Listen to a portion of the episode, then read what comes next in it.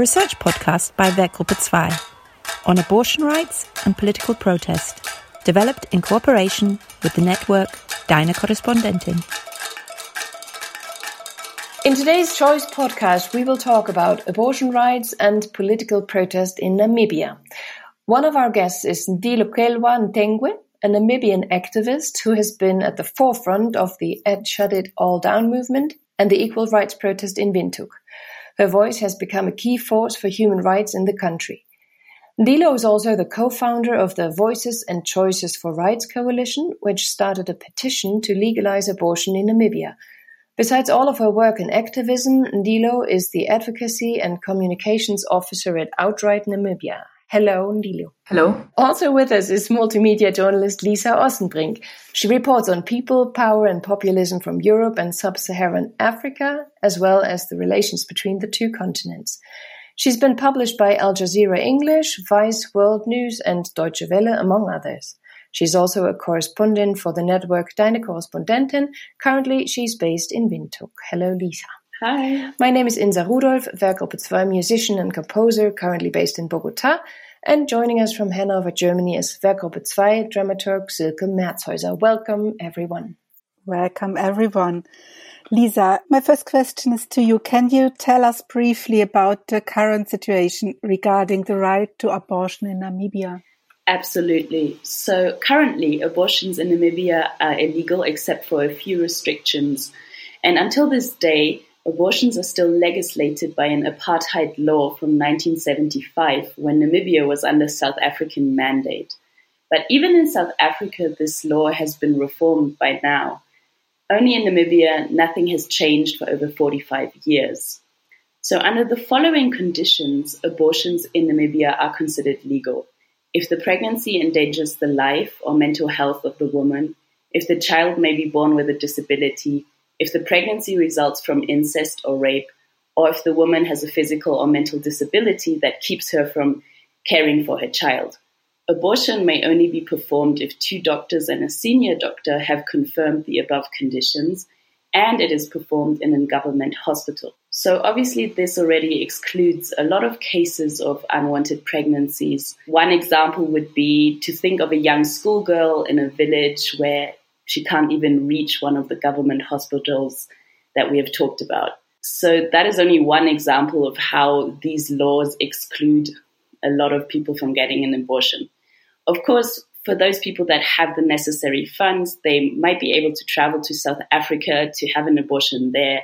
But that's not really an alternative option for many. The only way to have an abortion is often to resort to unsafe abortions, which are mostly induced through medication. Of course, this is very dangerous for the women and to their health.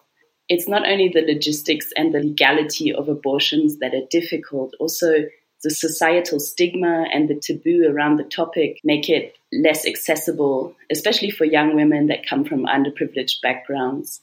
Luckily, now young activists such as Ndilo herself are trying to change the legislation as well as the public discourse around abortions.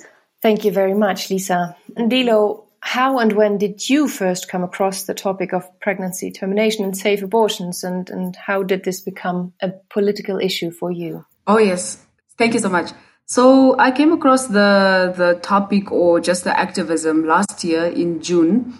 And actually before that, I was completing a, an online course with ARASA, the South African AIDS Alliance, the Southern African AIDS Alliance and it was an online abortion course that I was doing. It was about, I think, a few weeks.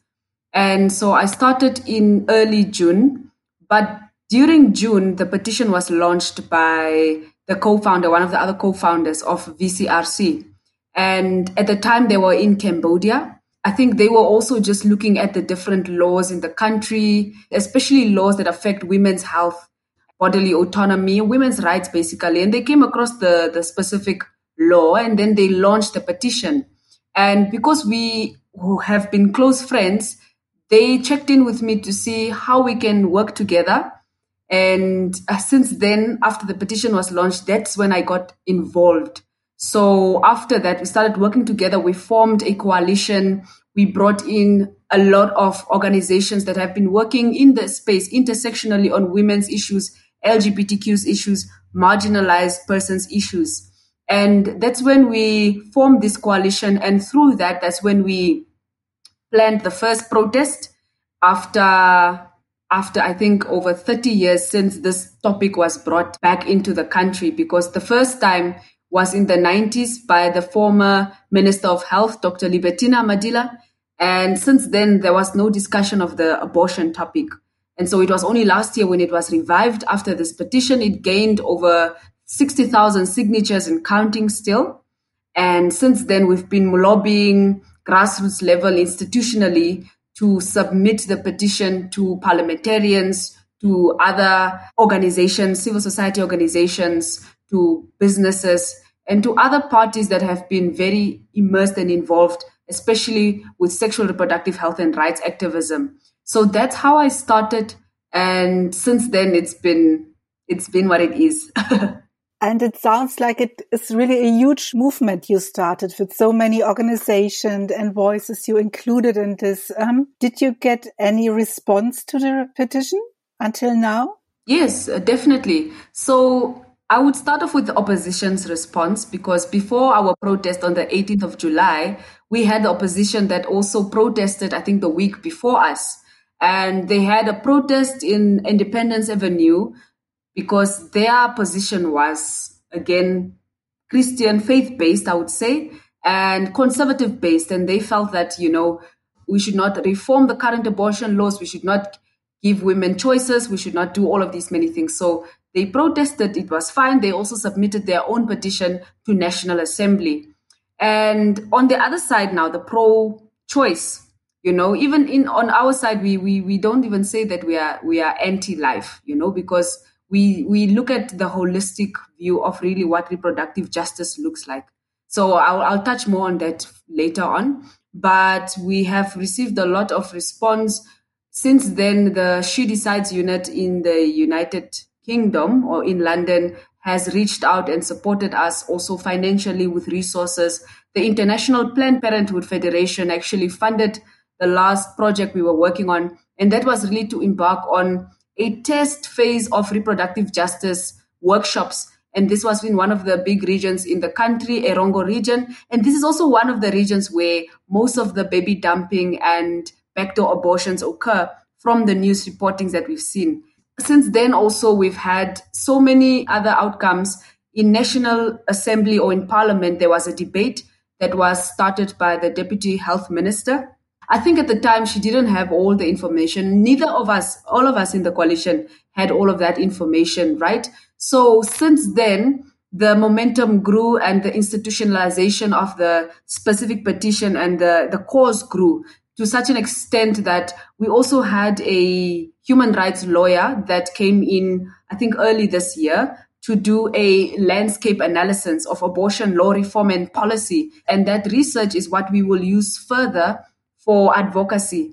And what we are currently waiting on right now is our standing committee hearing with, in Parliament.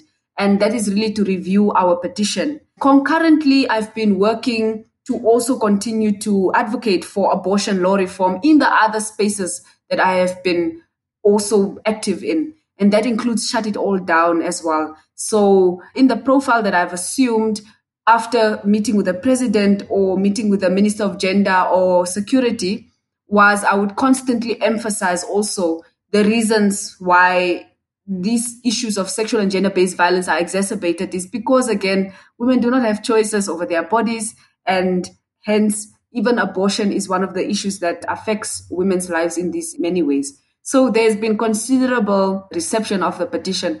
In fact, in the last conference that I attended, it was a women's high level dialogue, and this was facilitated by the Office of the First Lady.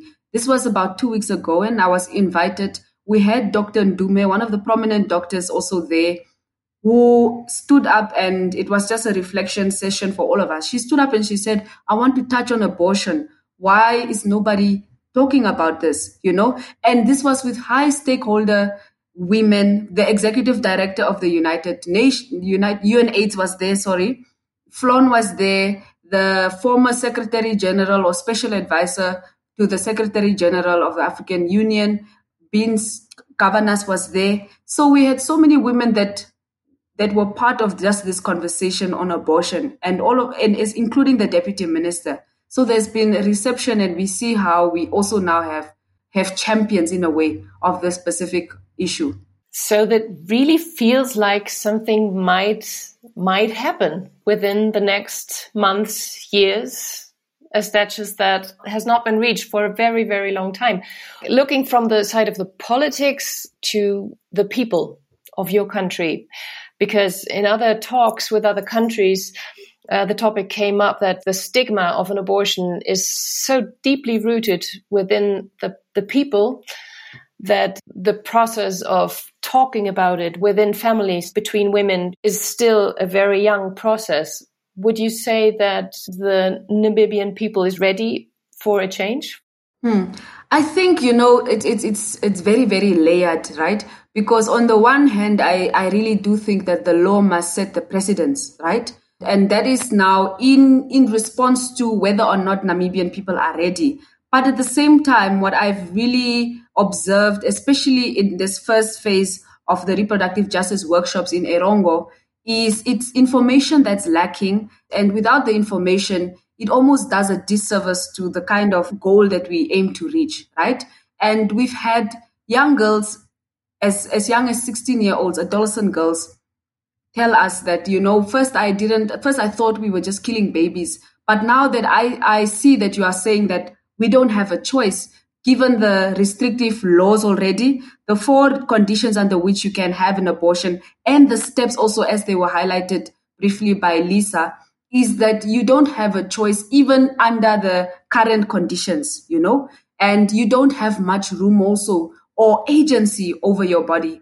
And so after these workshops, and we've reached over about 800 adolescent girls, young women, and gender diverse persons in just a space of one week. So we've combined it with the physical workshops and the online online workshops with the ones that were joining us. In the space of this one week, we've been able to reach this amount of women and we've really set a tone and we've really made an impact. And we've also really set the ground to say, you know, this is why we need to reform the current laws because women do not have a choice. Women are the ones that are often most economically and socially excluded and vulnerable. With the current reports that just came out, women do not own land, women do not have housing, women do not own the means of their production. They are the most subjugated in our country, and especially the poor black women in our in our community. Let, let alone now the sexual, gender, and sex minorities in our country definitely, I would say that the law has to set precedents where sometimes people do not really understand the information. So the law does that. And then from there, we work, we work to progressively to also inform the communities of the law that has reformed. Well, and the law obviously includes reforming uh, and implementing um, educational topics within the schools, I suppose. Is there any information about sexuality in school implemented in the course plan? What does it look like in Namibia? Definitely. I can answer this question, but it would not be very, very adequate because I, I don't have much of the research on schools as themselves. But I do know that in, a, in an engagement that I attended yesterday, the executive director of Ministry of Education was there to answer a few questions because I also raised these concerns about reproductive justice and really inclusivity in the curriculums.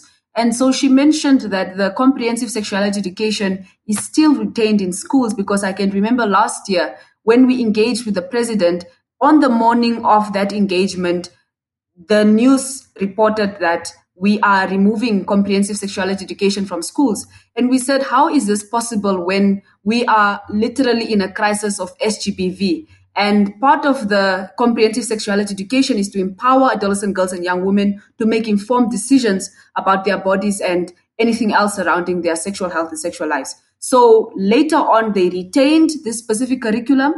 And so yesterday, the ED she confirmed that the teachers are enforcing the specific curriculum and there are also components of abortion and the LGBTQ community, but I don't know to what degree and really how effective it is enforced by the teachers who themselves hold these very, very regressive conservative views, especially on abortion, especially on, on, on other gendered persons. So I would say to that extent, I can answer it.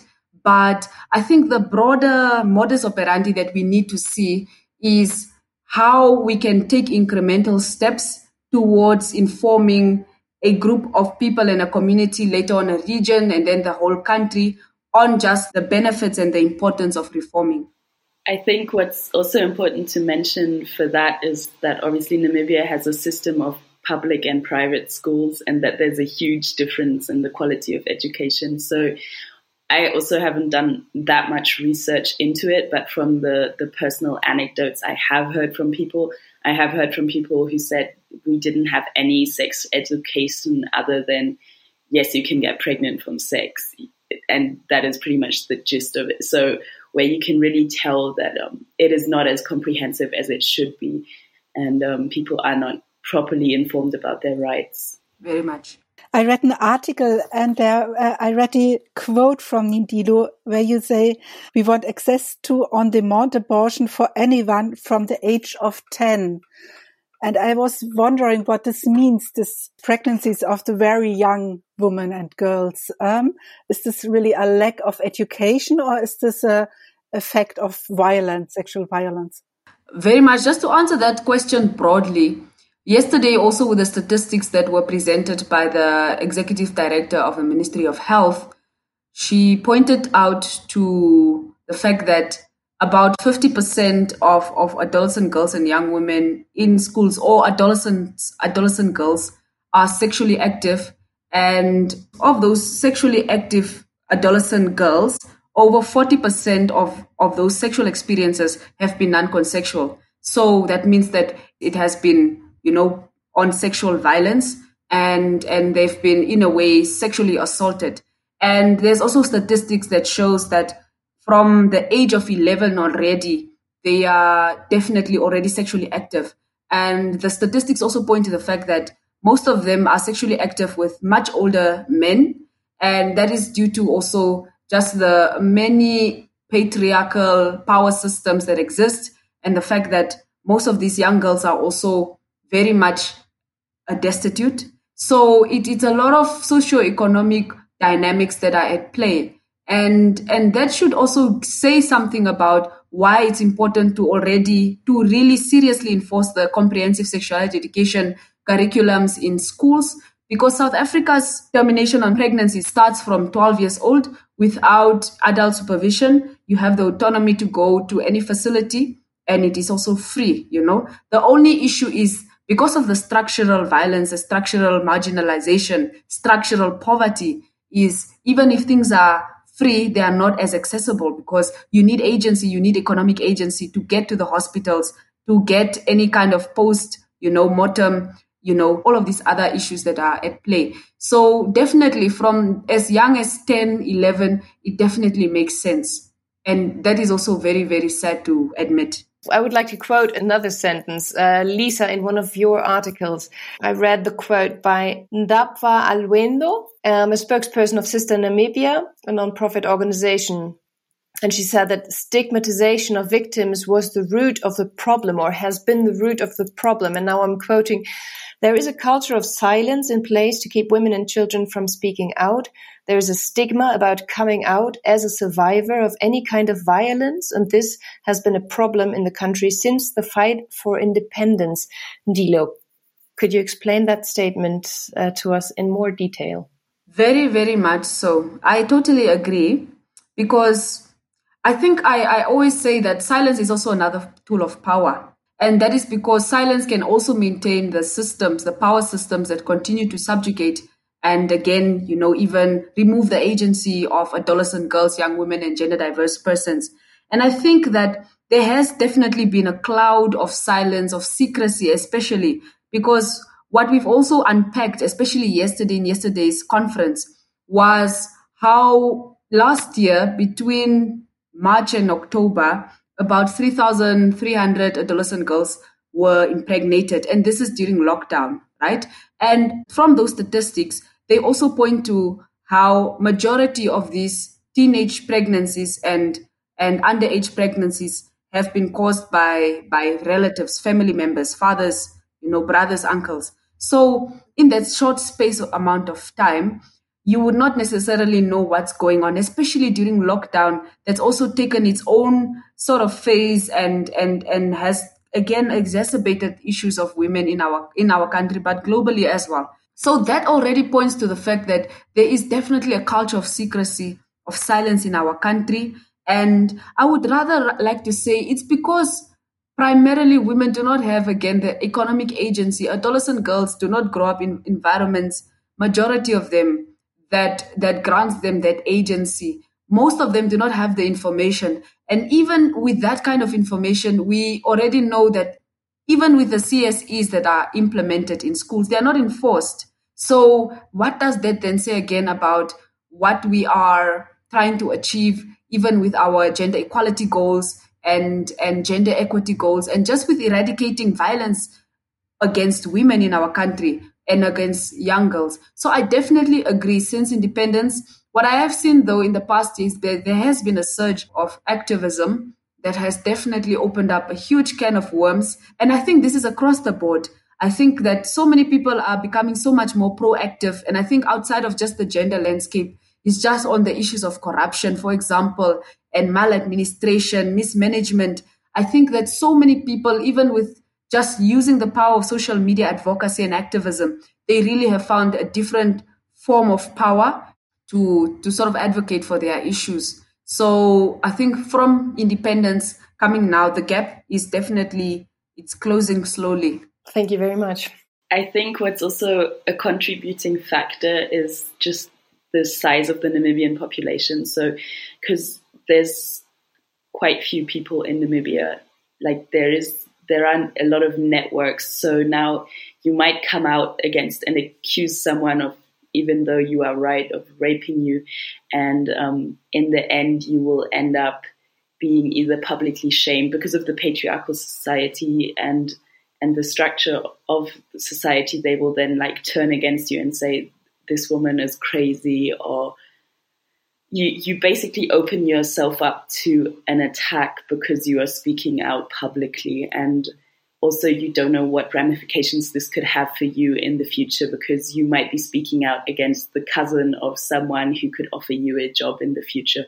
So there's a lot of layers to it also. And of course like you can see this with other issues in Namibian society too where people are very they're not as outspoken as maybe in other societies because there is this mentality of not sticking your nose into the business of other people. And I think with now women and especially gender violence, it, there's just so many layers that add on top of that. And so there's just multiple ways of women being silenced through society. Very much so. But at the same time, I read that the gender pay gap is in Namibia very small, much smaller than in the Netherlands or Austria, for example. And that half of the seats in the parliament belongs to women. And it seems to be a very progressive side of the politics. Uh, is this helping to get the right to abortion more liberal to have so many women in politics? I think that's again a very layered loaded question, I would say, because on the one end, I want to emphasize how power systems, for example, are structured very differently in our country.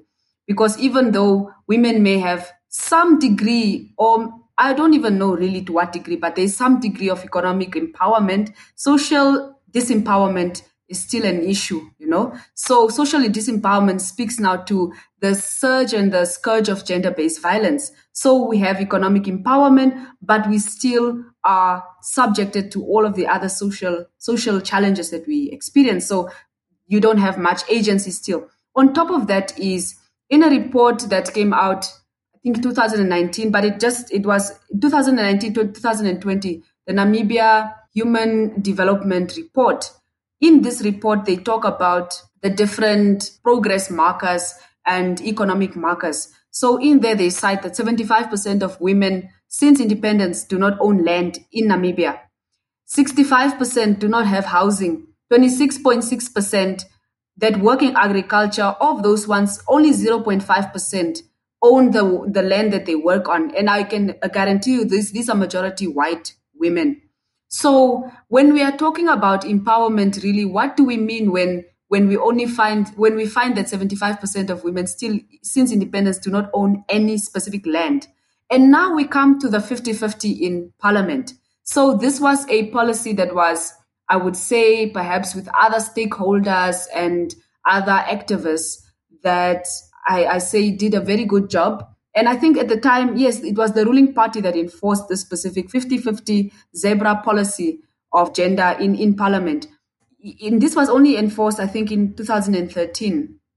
But since then, you would look now at the statistics of how many notions or how many how many motions in parliament have been have been raised and submitted by women in parliament so only 25% of motions have been submitted, and those were from women. But of those ones, only 8% really speaks to gender equality in parliament. So since 2013 to 2021, we've had women that have motioned at least 25% of any kind of related issue in the country. And of those ones, only 8% speaks to gender equality, gender equity, and all other issues. So, what really does it say, even if we have 50 50? So, once again, that's why I say that power is structured very, very differently in our country. And especially knowing that we have the ruling party that has been, or well, they're not the ruling party anymore because in the last year, there's been a lot of competition and they definitely lost so many seats in parliament. But definitely consciousness and people still that echo their, their belief systems, their values it's still out there. And that is especially internalized by women also, and women in parliament, women who've been appointed by this specific ruling party in the past years.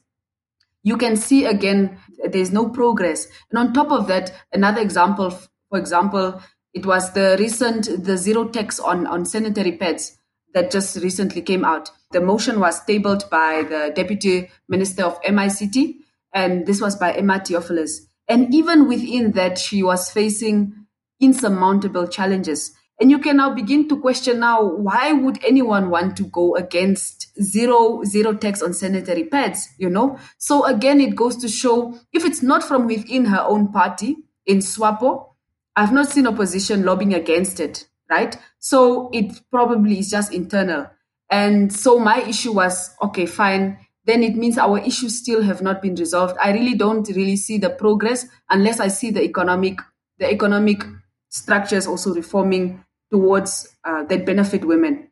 You talked about the sanitary pads. One thing that Silke and I learned in preparation for this podcast has been that one major problem for women uh, in the country is to have access to monthly hygiene products. What does that mean in the daily life for Namibian women? Very much. I think what I wanted to point out is the zero tax on sanitary pads is much like free education in our country, you know, because I, I think the my argument or my logic or my analogy is the same. So yesterday when we engaged the executive director for, for Ministry of Education, I asked how what the ministry is doing to reduce the the factors that undermine access to free education, right? Because there are also factors, and that includes period poverty, that includes SGBV, that includes so many other issues. And she did give a very valid statistics or, or statistic. She said that you know um, education is free on a primary and on a secondary level, and we have over three thousand more girls that are enrolled in, in, in school than boys. But also we have over 3,000 every year that at the same time fall pregnant. And this is adolescent girls. So she said that it almost balances out. And I had an issue with that sentiment because then again, what are you doing to to to to reduce those challenges you know that undermine once again this access so when we come to sanitary or monthly hygiene products we're really looking at again the quality and I would like to say flat out that poverty is just poverty, you know? And this is the same with women that do not have that economic agency. Whether you remove the, the zero tax or you just remove half the price, if women are poor, then you are just poor, you know, and again, they will have to negotiate their existence versus their dignity, you know, and that or survival versus their dignity. And that again speaks to how even if we are looking at zero zero sanitary pads, again in most communities they don't have healthcare facilities. So okay, fine. Monthly hygiene products, uh, their prices have maybe been reduced in a specific community. But now, what again about other sexual health needs that they might at some point need? You know, so it comes back to you just have to, you know, make it free, make it completely accessible. And also the information, dissemination also of this specific information. And also with communities that do not have supermarkets, they do not really even have the quality products that we are speaking of, right? So how what what are we doing? And they said it will only come into effect next year, as of next year, 2022.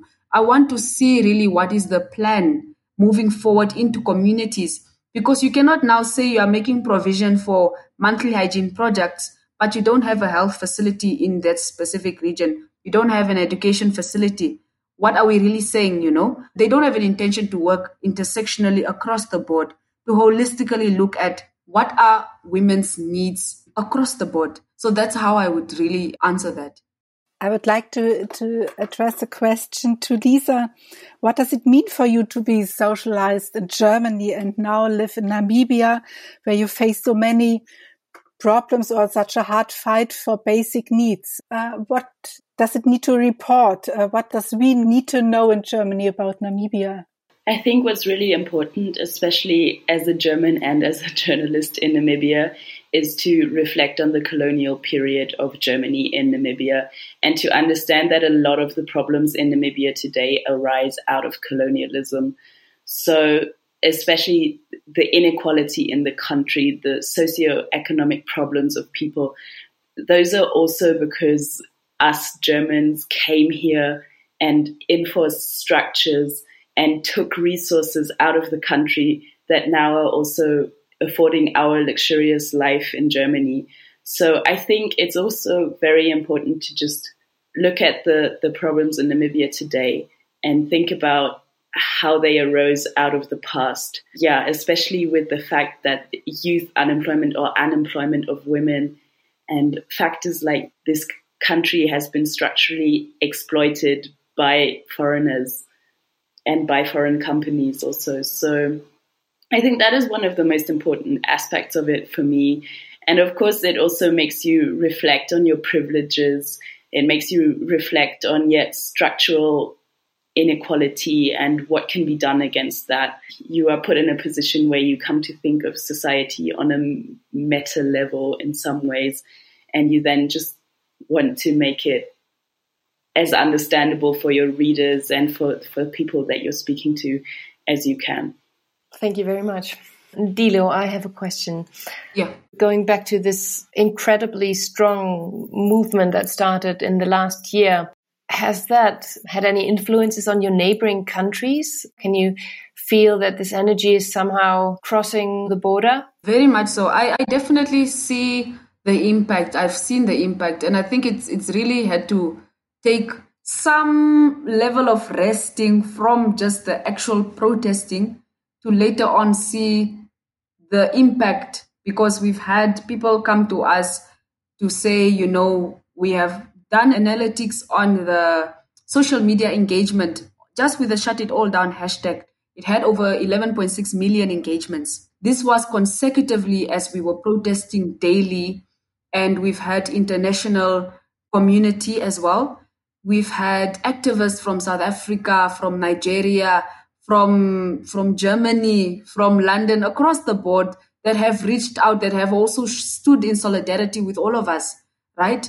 And we were doing it concurrently whilst Nigeria was also with EndSARS and with South Africa also had the other hashtags and the other activism or the other advocacy work. We were doing it concurrently. And it's so interesting how all of this just blew up in the same month for everybody or within a space of a few months within for everybody. I think definitely there has been influence. And I think that's why, even for security purposes, maybe the president wanted to engage us, right? Maybe to try to placate us because we found that even after that, we still wanted to continue doing the advocacy work. And we have been continuing. We even protested this year again. And, and this was now at a school this time. So we find that even with the movement, we were later on awarded the Silencing the Gun Award by the African Union. Only then, maybe I would say, I, I, I realized, but wow, did we really do this? You know, the youth in Namibia and everybody else that stood in solidarity with the victims and with the survivors of sexual and gender based violence, also continuing the work with us whenever we put out information. There's always a considerable and significant response. And even now, when we are now in an institutional phase, as we are trying to make sure that we we we put out more content on what sexual and gender based violence actually means and looks like. We are working with the Ministry of Information, Communication and Technology to put out a mass media, nationwide mass media campaign on SGBV and what that looks like. So we are going to look at different themes because in the past, as as we are talking about silence, silencing, right? In the past, it's always been the same kind of, you know, jingles of, you know, say no to SGBV. But we said that this is ineffective. You cannot now say no to SGBV because, first of all, what if you are a person living with a disability? What if there are so many things? What, you know, there are so many things across the board. So, no is not effective enough. You need to put the content out there and you must say, this is what consent looks like. This is what patriarchy looks like. This is what constructive masculinity looks like. This is what problematic language looks like. And once we get all of this off the ground, we are waiting to see a response or a conscious response or consciousness response to the content that we will be putting out in collaboration with MICT, Gender, and the Ministry of Youth. So I would definitely say that the impact has been there, and I, I definitely understand the responsibility that comes with it. And the solidarity, I mean, I understand that you felt a big amount of solidarity and it's, it's really very impressive to listen to you, especially after having conversations with countries, for example, the Netherlands, a country which is really seemingly up front in the development of their, of their rights. But we've heard that many women take it for granted because their parents fought for it, their grandparents fought for it, and the younger generation of nowadays is very silent and is not talking about it. So it's impressive to listen to that. I wonder, is the solidarity only between the young generation or is it happening between women in general, crossing the generations? Mm, that's a very important question and a very interesting question because in our aim to also dismantle power systems, it is really also having intergenerational conversations. And that's been very, very difficult actually, because firstly, I think there's been a lot of epithets thrown to the younger generation that we are lazy. And I think this is specifically for Namibia. We've been called keyboard warriors. We've been called eco feminists. We've been called children of Chimamanda. we've definitely been called so many things under the sun. And we've been told that we don't necessarily have kind of purpose or any kind of purpose because we are mostly online and we don't necessarily contribute effectively to our e- economy. And that is also rooted, rooted in, in, in capitalism, those kinds of sentiments, right? So I think since the youth came together and we've protested, over thousands of youth stood in solidarity. I think that has definitely opened the, the cap for, for intergenerational conversations to ensue. And hence, we've had a lot of intergenerational dialogue, interministerial and institutional dialogue with, with ministers, with stakeholders that have already been in the space, with activists that also have been much older than us and it's very interesting how, with this conversation, the activists that have been there before us felt that they were excluded. And they felt that we were erasing their work from actually also exist coexisting with ours. When it is this specific generation that tells us that we are lazy and we don't have that that that same level of drive as all of them. But i think that every generation always really will have a specific issue or cause that they take for granted. I think also that's the same with the older generation. They take technology for granted and we don't. And it was through social media that the first petition or the, the, the first post for, for, for Shut It All Down was launched. And through that, that's when the institutional solidarity grew, you know, from all all facets in our country because it was not just in in in Windhoek alone that everyone was protesting. It was also in different regions across the country, right? And they planned it for themselves. They were proactive for themselves. They saw, okay, this is the hashtag. This is what we are going with. So I do believe that every generation has something that they take for granted. And I think that intergenerational conversation is really what closes the gap a little bit more in order for us to understand where we are all coming from. Thank you. I have uh, uh, one one last question. You already reached so much, uh, and I would like to ask you if you can describe what would be your wildest goal. What do you want to reach if you can look in the future? Definitely, I always say this to my friends, and they also actually believe me. I hope in the future, definitely, it will come through. I want to later, one day, someday, become the Secretary General of the United Nations. yes. because everyone is always like, okay, fine, maybe, yeah, yeah, this is our new Minister of Gender. And I'm like, okay, sure, I take that title. I hope in future. I don't know if I should be a Minister of Gender because all the work I've been doing has already been part of the Ministry of Gender's mandate. But definitely that end goal for me is to be at that one seat where I can say, I'm looking at all the different countries from this, you know, world purview and I'm definitely uh, effecting change from that SG seat. I'm very much looking forward to the day that we see you there. Listening to you, I believe this can happen. well, thank you very much. We wish you really all the best for this goal. And thank you for your time and for this very inspiring conversation. Thank you very much. Thank you, everybody. Thank you, Insa. Thank you. Thank you so, so much.